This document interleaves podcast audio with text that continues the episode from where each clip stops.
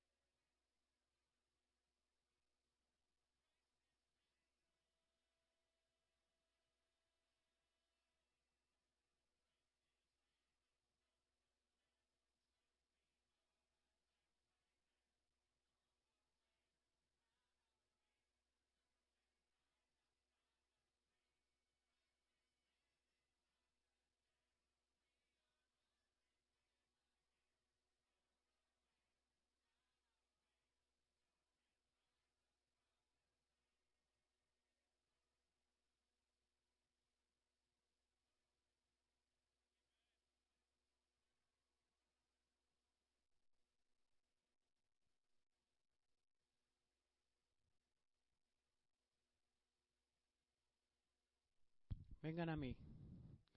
Vengan a mí. Todos aquellos que estén atribulados y cansados. Y yo les daré descanso. Tomen mi yugo sobre ustedes y aprendan de mí, porque yo soy gentil, humilde de corazón. Y ustedes encontrarán redescanso para sus almas, porque mi yugo es fácil y ligera mi carga. Oh iglesia, esta invitación es para todos. Esta invitación es para aquellos que son que no son creyentes y para nosotros. Esta invitación es para ti. Es para ti en esta mañana. ¿Es verdad? Él está ahí con nosotros. Él nunca nos abandonará ni nos dejará. Él, él sana los corazones cobrantados. El cielo y la tierra pasarán, pero esta palabra no pasará, esta promesa no pasará. Vean los brazos de su Salvador en esta mañana, esperando, esperando para, ah, para sostenerlos, para cargarlos. Vengan.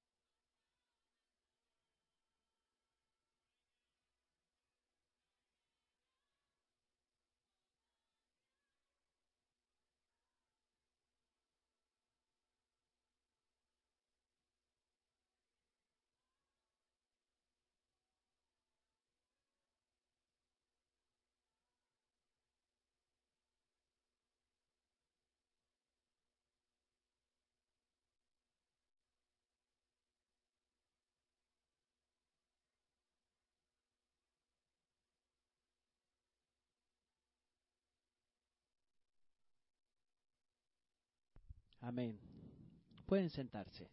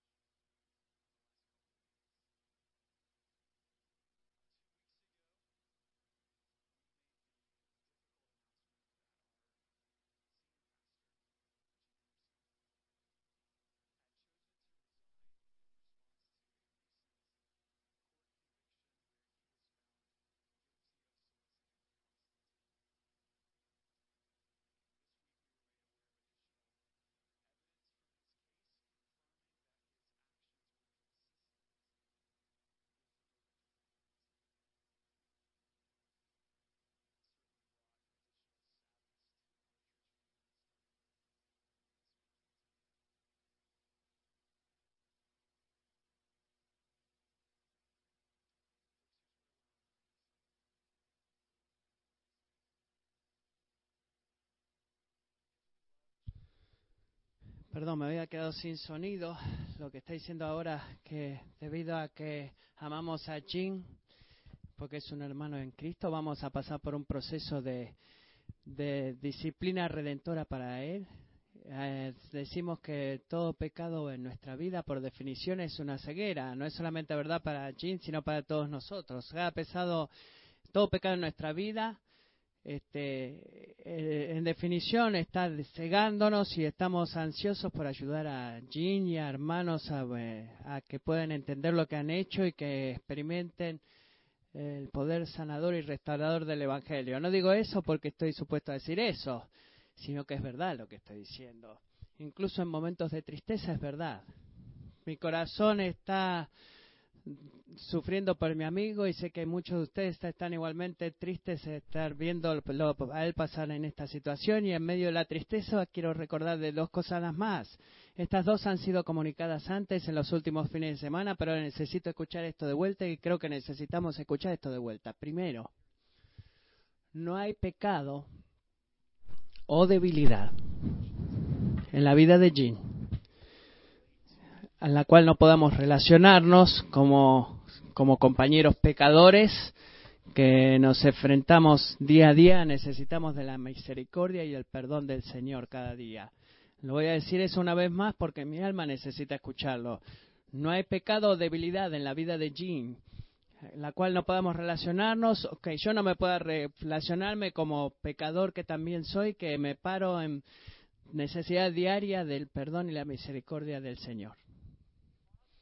Y debido a eso, no importa lo que siga saliendo a la luz de sus acciones, no vamos a avergonzarlo o humillarlo o eludirlo o, despreciarlo.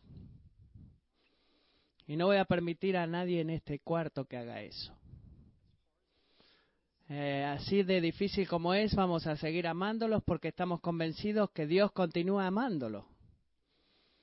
Él ha sido perdonado, él ha perdonado muchos pecados, mucho más, eh, ha perdonado muchos pecados y ustedes han sido perdonados en muchos de sus pecados, muchos muchos pecados que ustedes tienen han sido perdonados, así que debemos amar porque nosotros hemos recibido esa misericordia. Y esto es lo segundo que quiero decir. estamos comprometidos a continuar orando por Jean y su esposa Liz. Honestamente, eh, he visto en pequeñas formas eh, cómo el Señor está comenzando a ayudar a Jean a dar sus primeros pasos, hacia volver a caminar en la luz. Pero el camino, como muchos de nosotros podemos testificar por nuestras experiencias en la batalla con el pecado y la debilidad, el camino a la recuperación es largo, lleva tiempo, y es más fácil desaminimarnos y querer rendirnos en ese camino de lo que es perseverar y confiar en Dios y caminar un camino de humilde honestidad. Es más fácil perder las, las esperanzas y darse por vencido. Y no vamos a orar por Jim porque es la única cosa que podemos hacer. Bueno, a veces escuchan cristianos decir, bueno, eh, creo que podemos orar, creo que podemos orar. Cuando nosotros oramos, amigos, incluso cuando tenemos lágrimas en nuestros ojos, estamos orando en el nombre del Creador del universo y nuestro Dios y nuestro Salvador. Estamos eh, clamando a ese, a ese mismo, al Hijo de Dios. Así que no vamos a orar por Jean el día de hoy porque es lo único que podemos hacer. Vamos a orar el día de hoy porque es lo mejor que podemos hacer y porque dijo, Pablo dijo en Filipenses 1.6 Estoy seguro de esto, que aquel que comenzó la buena obra en ustedes, incluyendo la Jean, la perfeccionará hasta el día de Cristo Jesús. No soy yo, Josh, Chris, los ancianos aquí, que vamos a traer la palabra de Dios a que se complete o se cumpla la palabra de Dios en la vida de nuestro hermano. Es Dios y, eso también es verdad para ti y verdad para mí. Todos los días de nuestras vidas. Cada uno de nosotros no vamos, no atravesamos un solo día en los cuales no, no, no nos detenemos y estamos en gran necesidad de la misericordia de Dios y del Evangelio. Eso fue, fue verdad ayer, es verdad hoy y va a ser verdad mañana, comenzando con tu pastor.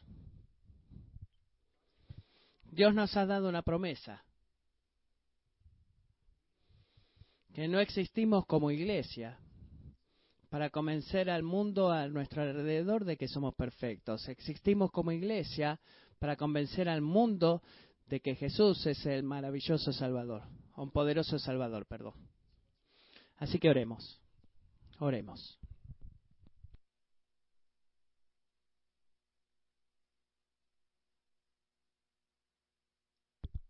Oh Dios, tú sabes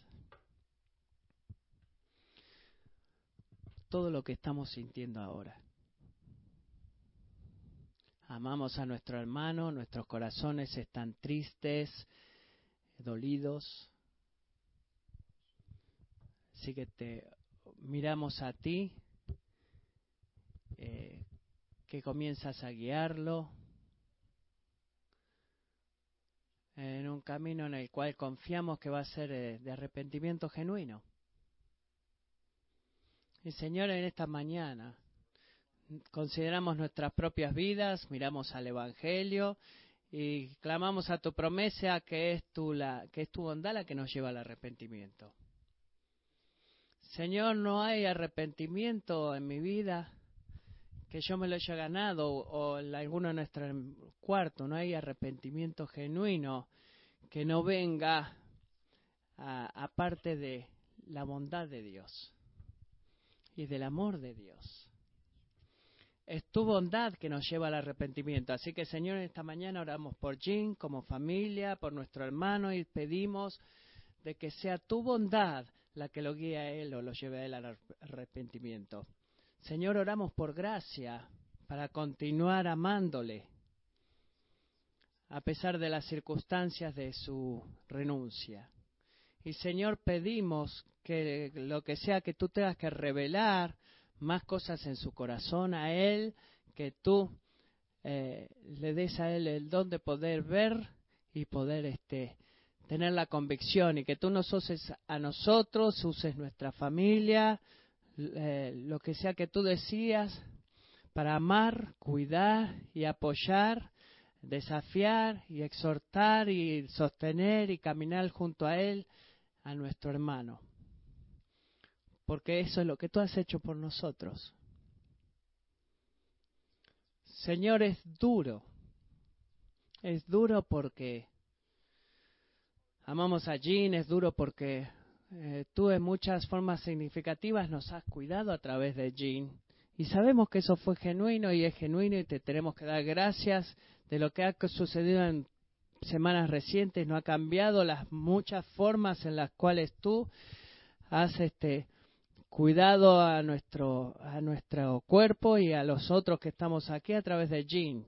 Y oro hoy que tú derrames grandemente tu bendición sobre él y le des la gracia para cambiar. Tú sabes que el proceso es largo, es duro y muchos de nosotros podemos testificar de eso. Así que oramos por humildad, por honestidad, oramos por valor. Señor, especialmente oramos por el consuelo para Liz. ¿Podrías darle Dios a su esposa? Una gracia sustentadora que solo puede encontrarse en los brazos del buen pastor. Cuida, eh, cuida de ella, Espíritu Santo, fortalecela en tu, su fe, muéstranos cómo podemos amarla y apoyarlo y danos poder para hacer todo lo que podamos eh, hacer lo que he exhortado a mí mismo y a mis hermanos a hacer hace un momento atrás. Solo tú vas a crear un plan eh, en donde vas a revelar, eh, en donde tú a través de revelar el pecado y la debilidad del hombre, tú vas a recibir la gloria. Yo no lo hubiera hecho de esa forma, pero tú lo has hecho así. Y como tu hijo, Padre, te doy gracias de que tú estás trabajando incluso ahora a través de las debilidades y los pecados de cada uno de nosotros en los cuales luchamos cada día para traerte gloria a ti mismo y simplemente oramos hoy como familia que continúes haciéndolo. Y que mantengamos nuestros ojos en Cristo y que tú vuelvas los ojos de Jean y de Lisa a Jesús. Porque es la cosa cristiana, no es porque sea la cosa cristiana para decir, sino porque tú eres nuestra única esperanza y elegimos confiar en ti. Háblanos a través de tu palabra. Señor, no queremos seguir viniendo cada semana eh, pensando en Jim, queremos venir cada semana y, e ir a la próxima semana con tristeza, pero con nuestros ojos en ti. Y tú oro que tú vas a hacer, trabajar un milagro en hacer eso con nosotros. Podrías ungir a nuestro hermano Chris mientras trae tu palabra, ayúdale a predicar tu palabra. En el nombre de Jesús, amén. Amén. Los niños, ustedes pueden salir a sus clases si sus padres así lo desean. Gracias por predicar, Cris.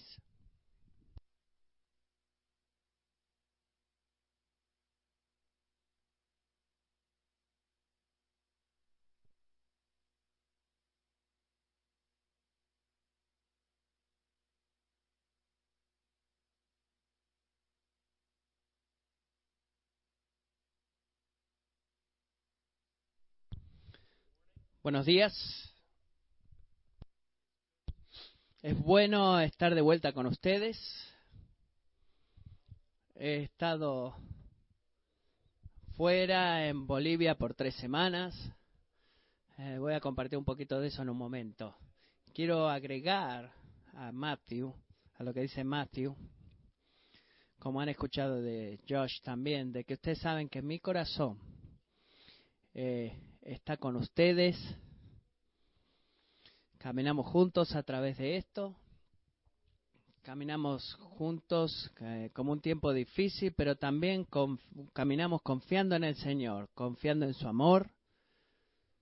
No solamente por Jean y Liz, no solamente confiando en su amor por esta iglesia, pero en última instancia caminamos confiando en el honor de Dios, en el honor de Dios por su propio nombre y en el honrar su propio nombre y en el honor de su propio nombre. Es por eso que Él es un redentor, un gran salvador. Y confiamos el honor de su nombre. Y mientras pensaba y meditaba en esta mañana, eh, de que hay como ese sentido y los urjo a ustedes, espero que así sea, que cuando el Señor vino, a aquellos que estaban tristes, tristes y les levantó sus cadenas, y les digo, eh, quiero que ustedes vean a la tumba, miren hacia la tumba, está vacía.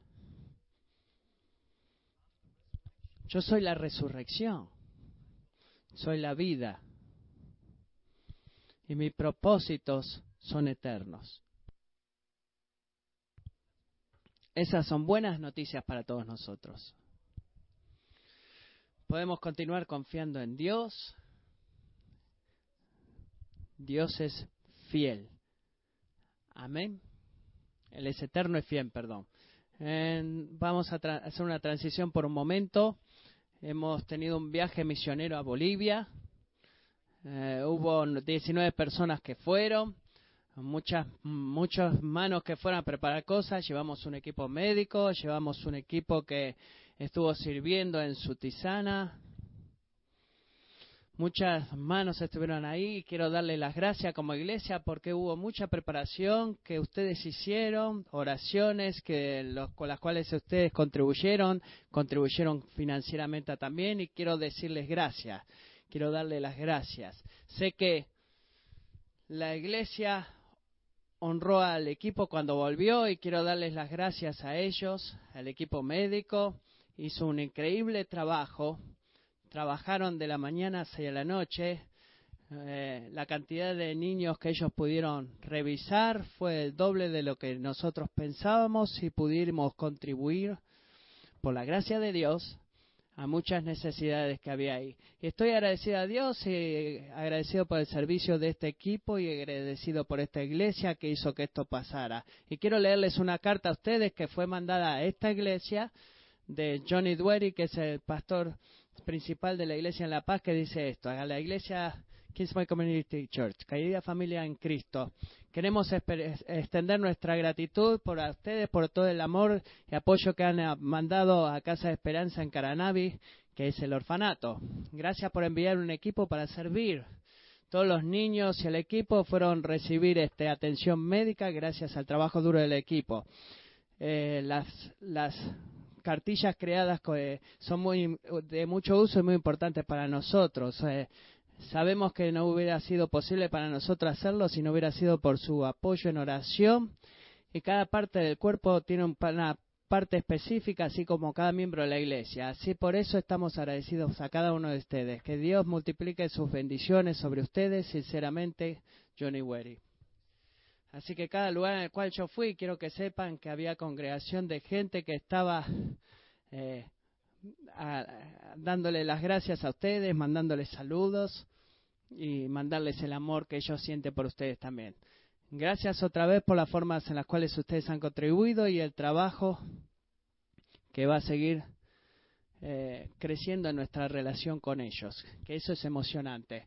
Bueno, podrían abrir sus Biblias, por favor, en Marcos capítulo 12. Marcos capítulo 12.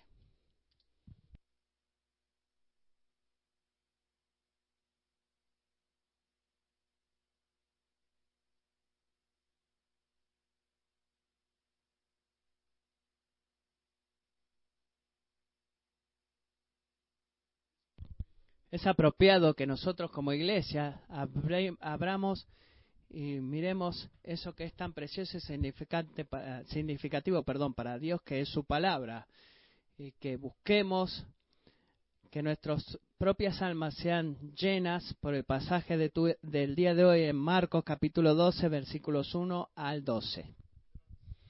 Hemos estado en una serie como iglesia en el libro de Marcos y hemos sido testigos una y otra vez como el libro de Marcos presenta a Jesús a los, a los lectores como el Mesías elegido por Dios. Él es el Señor, Él es el soberano y Él es merecedor de nuestra alabanza y de nuestra obediencia. Marcos lo dice esto una y otra vez.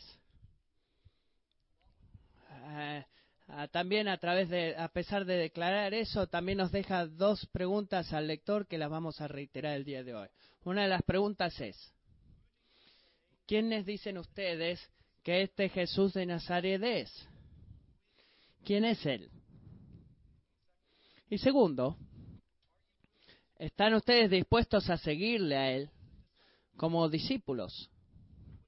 ¿Saben lo que significa seguirle a Él como un discípulo? Esas dos preguntas se repiten una y otra vez a través del libro y las vamos a ver otra vez en el, pasaje del día de hoy. Va a ser una afirmación acerca de Cristo y nos va a pedir a nosotros que tomemos una decisión.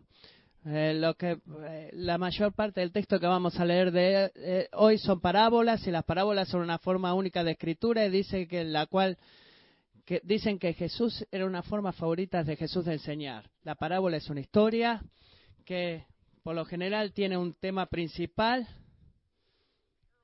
y la parábola hace una apelación directa a la imaginación y envuelve eh, a la persona en la situación.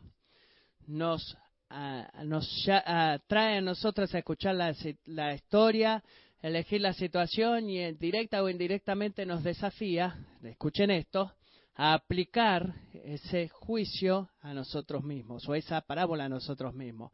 La parábola del día de hoy creo que va a ser eso también. Así que lean conmigo, junto conmigo, en Marcos capítulo 12.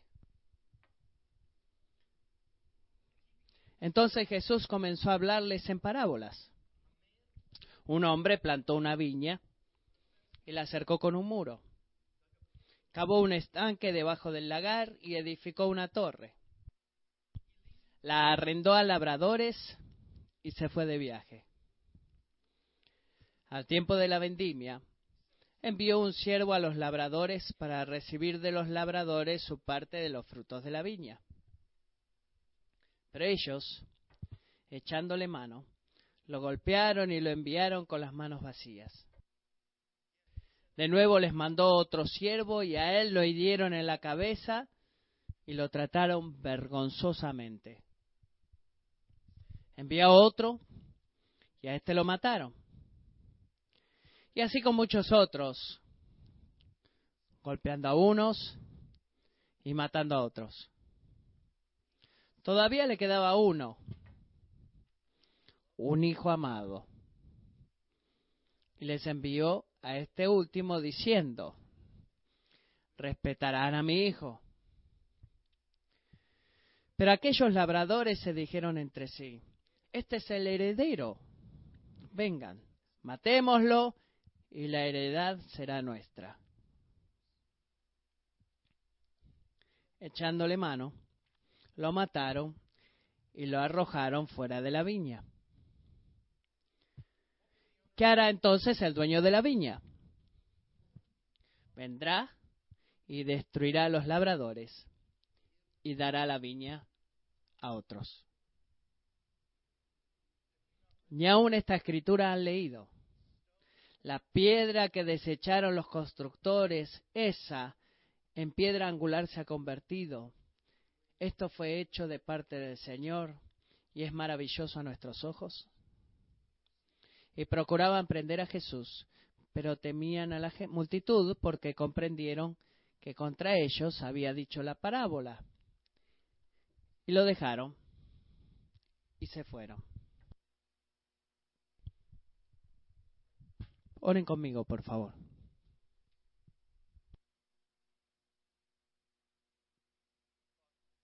Padre, nos postramos otra vez ante tu palabra. Padre, clamamos en nuestros corazones tu obra redentora que se ha hecho, que se ha hecha más allá de nuestra imaginación y a la cual nos maravillamos. Padre, causa en nosotros frescamente, con frescura, apreciar la obra de la redención que tú has hecho en nosotros.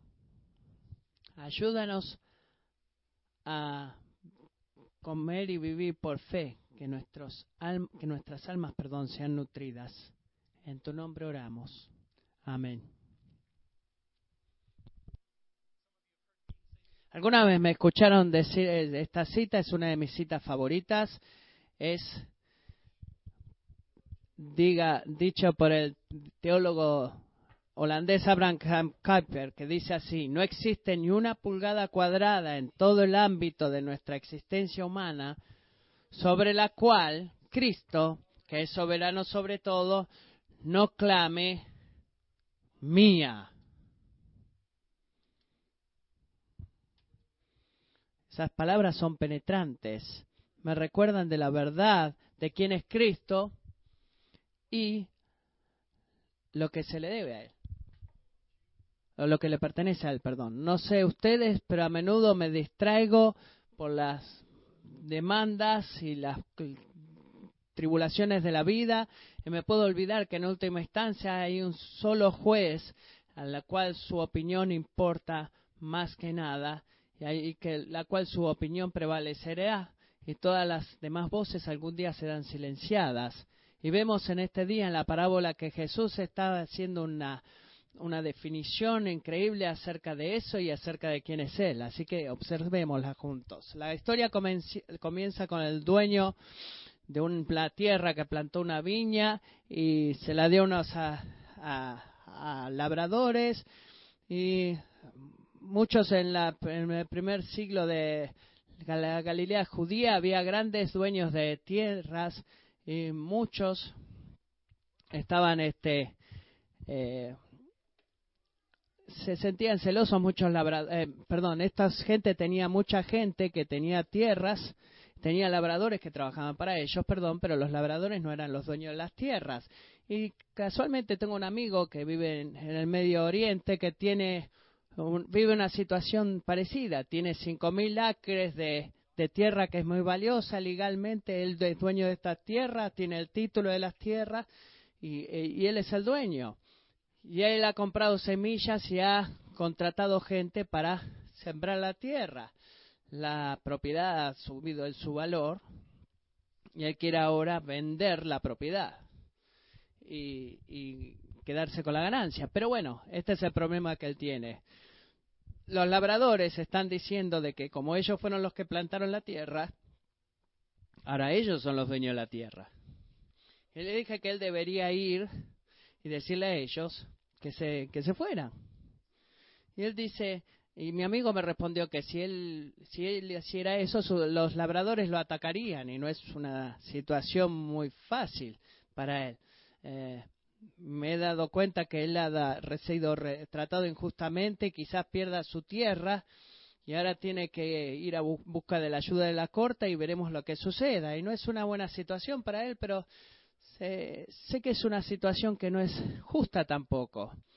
Y en nuestra parábola del día de hoy, el dueño plantó una viña y se la alquiló a labradores y él esperaba en retorno frutos de su, de su trabajo. Y cuando el dueño mandaba a buscar los frutos, él encontró rebelión en esos labradores. Él envió sirvientes que fueron golpeados y que fueron asesinados, hasta que al final él mandó a su propio hijo pensando de que lo iban a respetar. Y es interesante ver que los labradores pensaron que el hijo no tenía padre. ¿Por qué lo deberían matar? Bueno, en aquel día, si tú matabas al dueño, había un lugar en el cual tú legalmente podías obtener la tierra.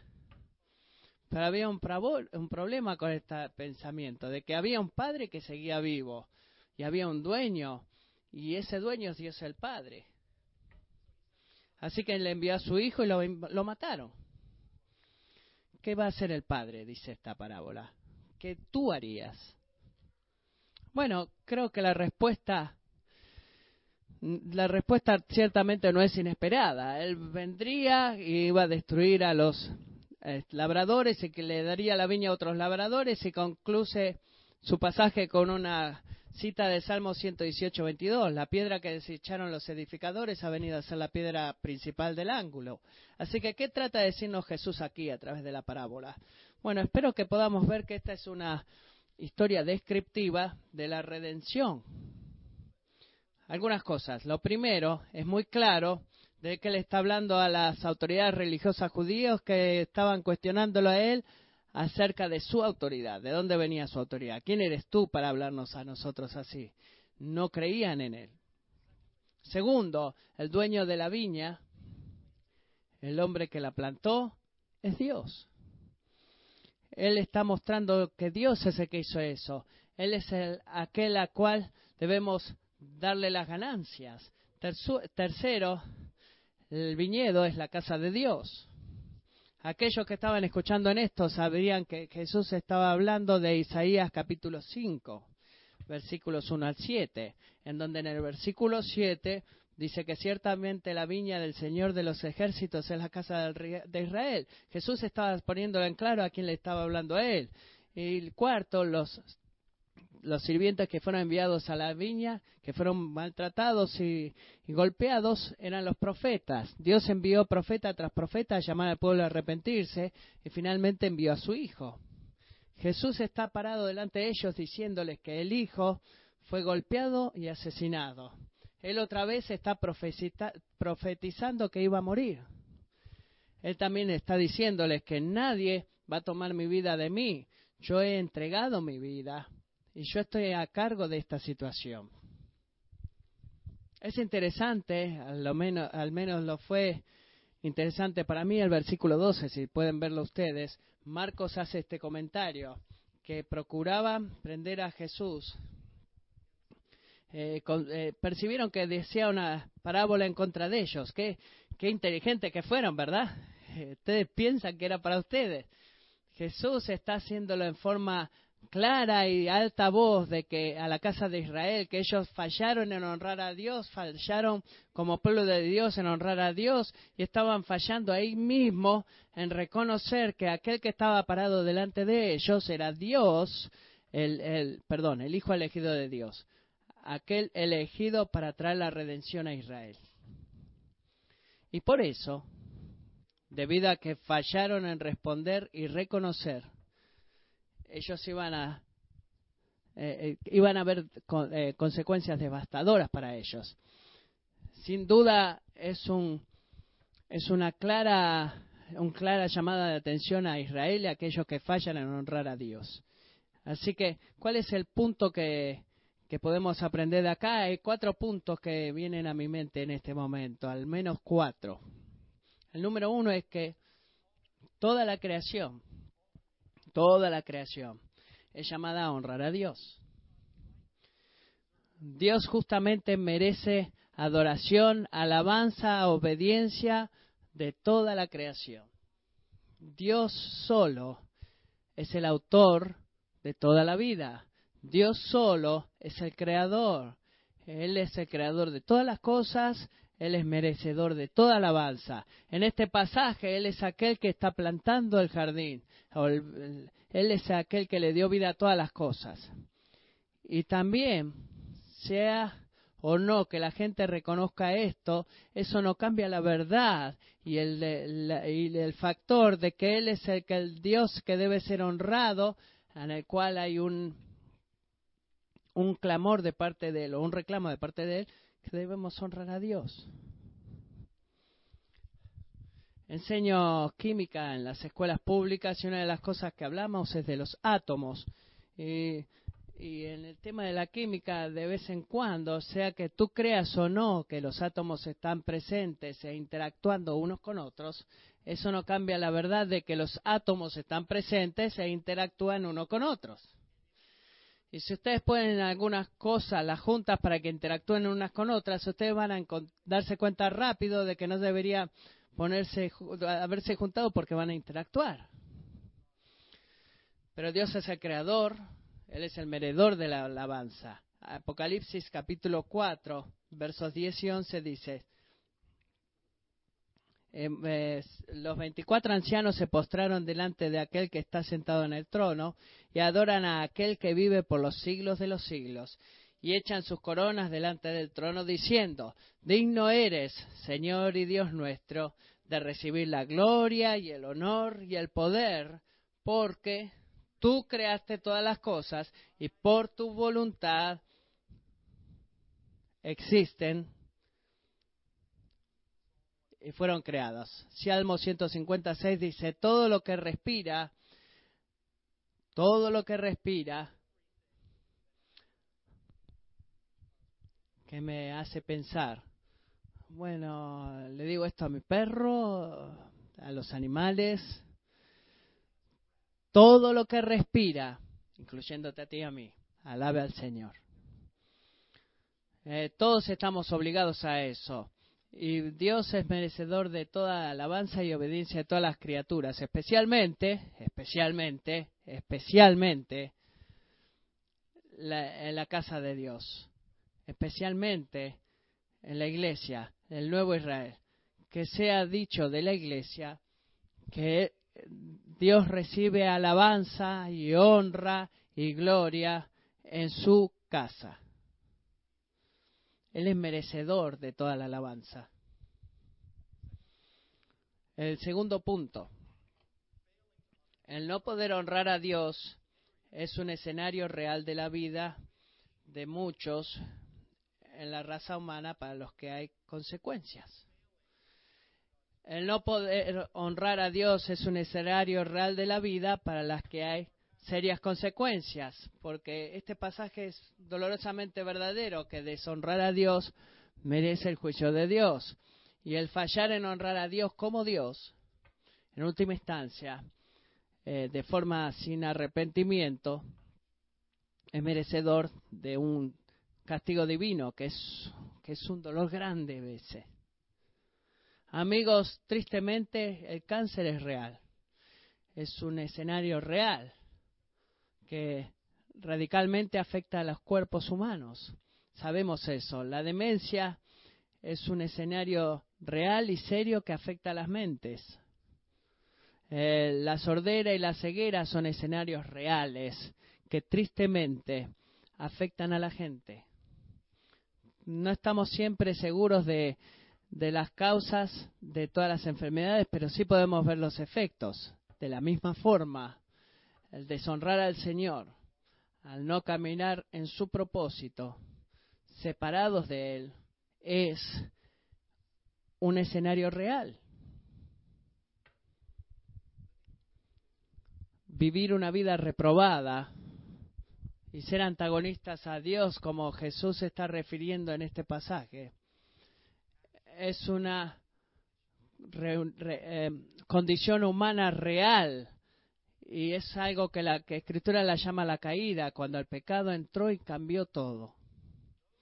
Y para aquellos que permanecen en sus pecados, existe un juicio pendiente, que no es gracioso, que es trágico.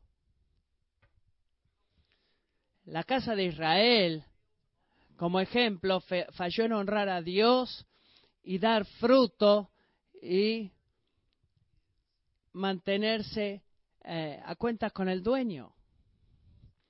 Y debido a la falta de fruto y debido a la falta de respuesta a Dios, ellos fueron declarados o se les declaró juicio sobre ellos, que el reino se les quitaría y se le daría a otros.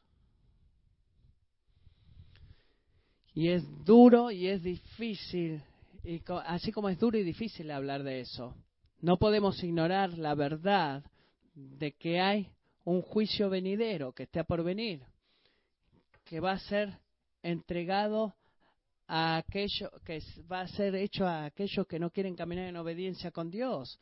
Es llamado el día del Señor. El gran y terrible día del Señor y es real y es, si ustedes examinan, lo examinan con detenimiento, es aterrador. Y nuestros corazones deberían moverse de acuerdo a eso. Jesús habla de esto en este pasaje. Él habla acerca de los profetas que son enviados para llamar a la gente al arrepentimiento. Habla de aquellos, eh, estos profetas que fueron golpeados y rechazados. Y así como ellos fueron golpeados y rechazados, también Él lo iba a hacer. Él vino a llamar al arrepentimiento, eh, pero ahí los escribas y fariseos, él también fue rechazado por los escribas y fariseos y matado también. Amigos, vivimos en un mundo de muchas formas que continúa abiertamente odiando el Evangelio. es una verdad, es una realidad. Seguimos a un Señor que nos ha mostrado que seguirle a Él significaría potencial persecución y sufrimiento por nuestra fe. Hay hostilidad de muchas maneras en contra los cristianos por su fe. Afortunadamente ahora en este país no experimentamos, pero hay muchos países, muchos países alrededor del mundo en donde una persona que nombre el nombre de Cristo significa que su sangre será demandada a esa persona, más ahora que antes. Y así todo, en medio de eso, nosotros tenemos una oportunidad de declarar de que hay un increíble Dios de amor y un Dios de misericordia que en medio de nuestro pecado y rebelión ha elegido dar darnos su, su cosa más preciosa que era su hijo para pagar por los pecados que nosotros hemos cometido que lo han puesto a él en la cruz y tenemos la oportunidad de decirle a la gente que Dios amó tanto y ama y continúa amando al mundo, que continúa extendiendo, amando y dando oportunidades para el arrepentimiento. Nuestro mensaje es muy relevante, nuestro mensaje es muy necesario, pero no siempre va a ser recibido de, de buena forma. Y eso no, no nos va a detener. Porque el gozo puesto delante de nosotros de ver al Señor glorificado y las naciones redimidas, continuamos, continuamos viviendo, continuamos caminando, continuamos compartiendo. Y, a menos que olvidemos. Y cuanto menos olvidemos, debemos recordar que cada uno de nosotros, en un momento, estuvimos bajo la ira de Dios. Nosotros también, como dice Romanos, nosotros estábamos apartados de aquellos que eh, de, estábamos entre aquellos, perdón, que debíamos recibir por nuestro pecado muerte. Y luego vino la otra historia que ha cambiado nuestras vidas y gracias sea dado a Dios. El tercer punto, y doy gracias que a Dios que la historia no terminó con el dueño de la viña echándolos y dándosela a alguien más. Estoy agradecido que esta historia termina con esto. Dios eligió una piedra. Dios eligió una piedra angular. Dios termina este pasaje con una palabra de redención, de que hay una piedra angular, que hay alguien en aquel cuya la fundación de la iglesia es y será edificada, la iglesia será edificada. Gracias a Dios que la historia no termina con destrucción, termina con una historia de redención. Dios provee los medios de redención. Punto número tres. Dios provee un medio de redención. Dios nos da las piezas para hacer la cosa necesaria. Dios nos da la posibilidad. Él hace que eso suceda. Nuestra redención se trata de su obra y lo que Él ha provisto. Nuestra fe es lo que Él se basa en lo que Él ha hecho. La historia de la redención está basada en que su Hijo viene, su Hijo haciendo la obra, su Hijo siendo rechazado. Quiero leer lo que dice Isaías acerca de su desprecio, que es parte de la historia de la redención. Isaías 53, versículos 3 en adelante. Fue despreciado y desechado de los hombres, varón de dolores y experimentado en aflicción. Y como uno de quien los hombres esconden el rostro, fue despreciado. Este es el Rey de Gloria. Esto me, me deja perplejo a mí. Aquel que estaba con Dios, que era perfecto en su eternidad, ha venido a la tierra que lo rechazó y lo despreció. No, esto no tiene sentido. Tú debes ser honrado. Nosotros lo, despreciamos, o no, no lo estimamos, perdón, dice, y no lo estimamos. El versículo 4 dice, ciertamente Él llevó nuestras enfermedades y cargó con nuestros dolores. Puede eh, ver la cruz ahí, la misericordia, la grasa. Nosotros no lo estimamos, lo rechazamos. diciéndole Jesús, tú no eres digno. ¿Y qué fue lo que él hizo? Cargó con nuestros eh, dolores. ¡Qué misericordia! No lo estimamos. Eh, con todo nosotros lo tuvimos por azotado, por herido de Dios y afligido, pero Él fue herido por nuestras transgresiones, molido por nuestras iniquidades, el castigo por nuestra paz cayó sobre Él, y por sus heridas hemos sido sanados. Por sus heridas hemos sido sanados. Dios eligió sacrificar a su propio Hijo para pagar la, eh, la pena por el pecado del mundo. Y ese es el Evangelio. Dios eligió sacrificar a su propio Hijo para pagar por el pecado de todo el mundo. Mis pecados, tus pecados, los pecados de todo el mundo. Lo que sea que tú hayas hecho con tus pecados, cómo miras tú tus pecados. Eh, ¿Tú puedes limpiar, librarte de tus pecados? No puedes. Él puede. Él es el único que puede. Él es suficiente y su obra es suficiente. Él es la principal piedra angular y es sobre su obra que somos edificados. Y somos nosotros, así como somos, como leímos temprano, hemos sido construidos el día de hoy, ahora, esta semana, la semana pasada, la próxima semana, hemos sido edificados en un, en en un hogar espiritual en donde Él vive y camina entre nosotros. Y por la gracia de Dios, él va a recibir honor y alabanza en esta casa. La parte trágica de este pasaje es que aquel que, eh, del cual estaban parados delante, listo para caminar en la cruz en Jerusalén, hacia la cruz en Jerusalén y morir, aquel que había sido escogido, ellos lo están rechazando. Eso es lo triste de esta historia, no lo ven.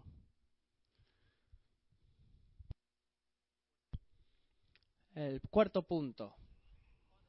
Honrar a Dios significa honrar a su Hijo. Honrar a Dios significa honrar a su Hijo. Jesús otra vez en el texto, como a través de Marcos, se está presentando a sí mismo como el elegido de Dios, apartado como la piedra angular principal para la obra redentora y para que suceda la obra redentora de Dios separados de estar honrando al Señor. No, no hay una honra para Dios. Eh, sin honrar a Dios, al, Hijo no se puede honrar a Dios. Lo digo de forma diferente. Si tú quieres honrar a Dios, debes honrar a su Hijo. Los oyentes en este pasaje tenían la solución parada delante de ellos. Lo llamaron a Él, pero lo rechazaron. Nosotros, de forma parecida, tenemos al Señor parado de nosotros, delante de nosotros a través de su palabra, llamándonos, diciéndonos, yo soy tu ayuda, yo soy tu piedra angular, yo soy tu solución. Eh, llamamos honrar al, al Señor como nuestro curso de redención. Nosotros damos fruto, como habla este pasaje, eh, principalmente al honrar al, Hijo, al honrar al Hijo, teniendo fe en el Hijo, hacer que nuestras vidas, el propósito de nuestras vidas sea honrarlo a Él. Y es así como damos fruto, no de forma perfecta, no de la misma cantidad, pero damos fruto cuando somos llamados a, a honrar al Hijo. Así que cuando terminamos, déjeme hacerles tres preguntas para terminar. La primera, Tú reconoces que la escritura declara que toda la creación en la cual estamos incluidos tiene la obligación de honrar y alabar el nombre de Cristo. De que principalmente por el trabajo increíble de la obra de Dios y su eh,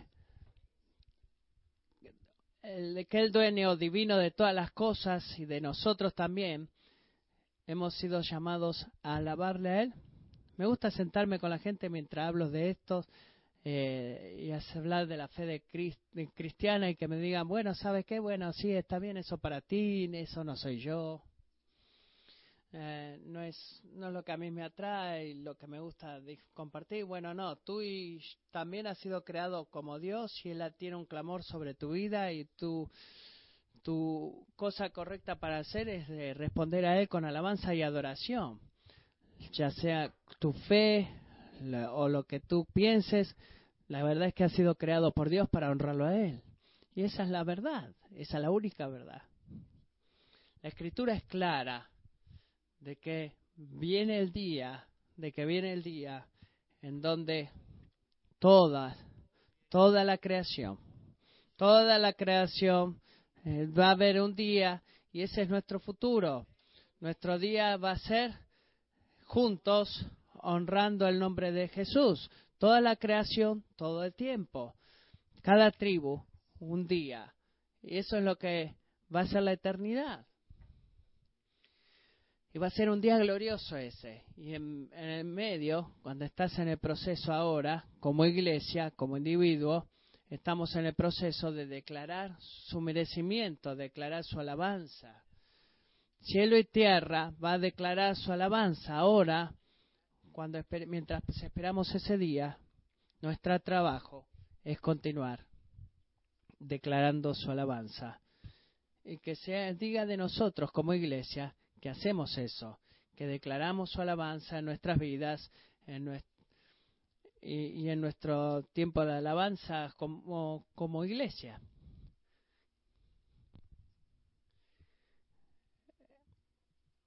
A menudo las pérdidas personales, las pruebas, las enfermedades, las tragedias, las dificultades y los tiempos, extrañamente, al menos para mí, pero creo que para otros también, me ayuda a volver a tener perspectiva de que yo soy una criatura creada por Dios para su propósito, para su gloria, para honrarle a Él y completamente depender en Él solamente.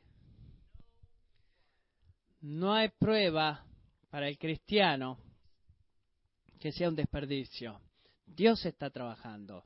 Dios está trabajando, ayudándonos a honrarle a Él como el único, eh, como el único y verdadero Dios. Amén.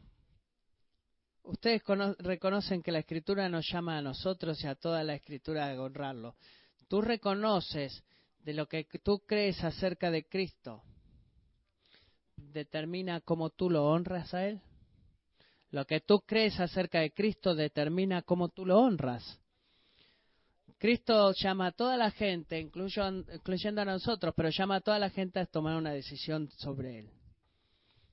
Él es ya sea el Dios verdadero, o Él es un fraude, o un mentiroso, eh, como si es Luis dice, un lunático no es una decisión neutral. ¿Quién es Él? El Evangelio de Marco nos, nos pide que respondamos esa pregunta. ¿Quién es Jesús? Jesús se paró delante del Sanedrín, eh, escuchándoles a Él, y aquí en la parábola les dice a ellos, ¿qué este soy? ¿Quién soy yo? Otra vez, desafiando la autoridad de ellos. Me gusta la cita de E.W. Tozer que dice que lo que tú crees acerca de Dios es el pensamiento más importante que alguna vez vas a tener. Oremos de que haya verdades bíblicas eh, y verdades bíblicas en nuestra vida, pero lo que tú crees acerca de Dios, y yo estoy de acuerdo, es la cosa más importante que alguna vez vas a pensar. No hay punto neutral y el no tomar una decisión es una decisión que estás tomando. Dios nos ha llamado a tomar una decisión, lo honramos a Él. Lo honramos a Él mientras orientamos nuestras vidas a darle a Él la mayor alabanza lo que creemos de Él va a determinar cómo nosotros le honramos a Él. Tercera pregunta es esta. ¿Reconoces que el fruto de tu vida declara lo que tú crees? ¿Reconoces que el fruto de tu vida declara lo que tú crees? Si nosotros declaramos si Cristo es nuestro Señor, entonces nuestras vidas van a dar frutos. No porque somos de alguna forma algunos eh, cosechadores de frutas, sino que hemos sido diseñados eh, y estamos unidos a la vida que produce vida. Él nos ha dado vida y fluye de Él. Él es la piedra angular. Eh, siendo hechos en Él por fe, porque lo que en última instancia es lo que Él está haciendo, produciendo fe en nosotros para su gloria. Él es el, el, agente principal en nuestro proceso de crecimiento. Si nuestra vida está dando fruto, tú vas a oler como Cristo. Tú vas a saber o se te va a saborear como a Cristo. Tú vas a sentirte como Cristo. O vas a sentir perdón como Cristo. No significa que vas a ser perfecto. Solamente Él es perfecto. Pero va se va a poder percibir el aroma. Y tengo que dar, decir que gracias sean a Dios de que Él me ha guiado a mí y a su familia a una iglesia donde esa es la experiencia, donde hay gente aquí que les puedo decir que ustedes aman, huelen como Cristo. Y le doy gracias a Dios y nuestra vida ha sido afectada por ese aroma y nuestras vidas han sido cambiadas por eso. Si ustedes se preguntan, acerca del nivel de, del fruto que ustedes están dando, quizás sea un buen tiempo para revisar quién es el dueño de tu viña, quién está a cargo, quién tiene la autoridad eh, de la viña de tu vida. Si usted estás este, preocupado acerca de dar fruto o quieres dar más, te animo.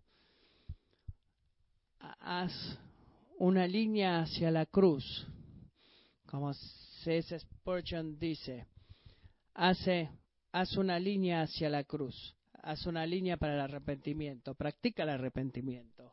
Hermanos, hermanas, la fe llenada con eh, el humilde arrepentimiento es un dulce regalo para la iglesia, es un dulce regalo, es la gracia que viene de Dios hacia su pueblo a través del arrepentimiento Él nos cambia, Él nos poda para dar más fruto. Él nos enseña acerca de su gracia a través de del arrepentimiento. Eh, eh, practica ser un buen arrepentido. Eh, sé que tengo muchas cosas de que arrepentirme y le doy gracias a Dios por el don del arrepentimiento, porque el arrepentimiento estimula el crecimiento. Y para cerrar, Quiero invitar a cualquiera que esté aquí el día de hoy al sonido de mi voz para considerar su condición. ¿Estás tú en el estado de relación con Dios o viviendo una vida antagonista hacia Dios y sus propósitos? ¿Estás viviendo para presentar y sostener el honor de, y el nombre de Cristo? ¿O o algún otro nombre o algún otro propósito. Puedes decir, Dios es mi dueño y busco hacer, honrarlo y hacerlo grande a Él. Hay un llamado sobre cada persona aquí en este lugar. Hay un llamado sobre cada persona que me está escuchando en este momento a responder a Dios, escuchar el mensaje que Él profundamente al punto de llegar a ejecutar a su hijo, te ama y te ofrece a ti vida eterna. Si tú estás este, dudando, te uso que consideres la verdad de Cristo. No hay pregunta más significativa que esta. ¿Quién es el dueño de tu vida? ¿Quién es Cristo para ti? Por quién tú estás viviendo. Y de vuelta, termino con la cita de Abraham Kuyper. No existe ni una pulgada cuadrada en todo el ámbito de nuestra existencia humana sobre la cual Cristo, que es soberano sobre todo, no clame mía. Oremos. Padre, eh, deseamos honrarte como Dios, como dueño, como creador, como soberano, como infinito, como más allá de nuestro entendimiento, por lo que y para eso necesitamos tu ayuda. Padre, debido a que causa que nuestra alabanza, que nuestra adoración, que nuestras vidas estén en una forma de que de que te den honra a ti. Señor, a través de nuestras acciones, a través de nuestro arrepentimiento, ya, llévanos a declarar que hay un soberano redentor, la piedra angular por la cual para la cual se merece toda la honra y la gloria. En su nombre oramos. Amén.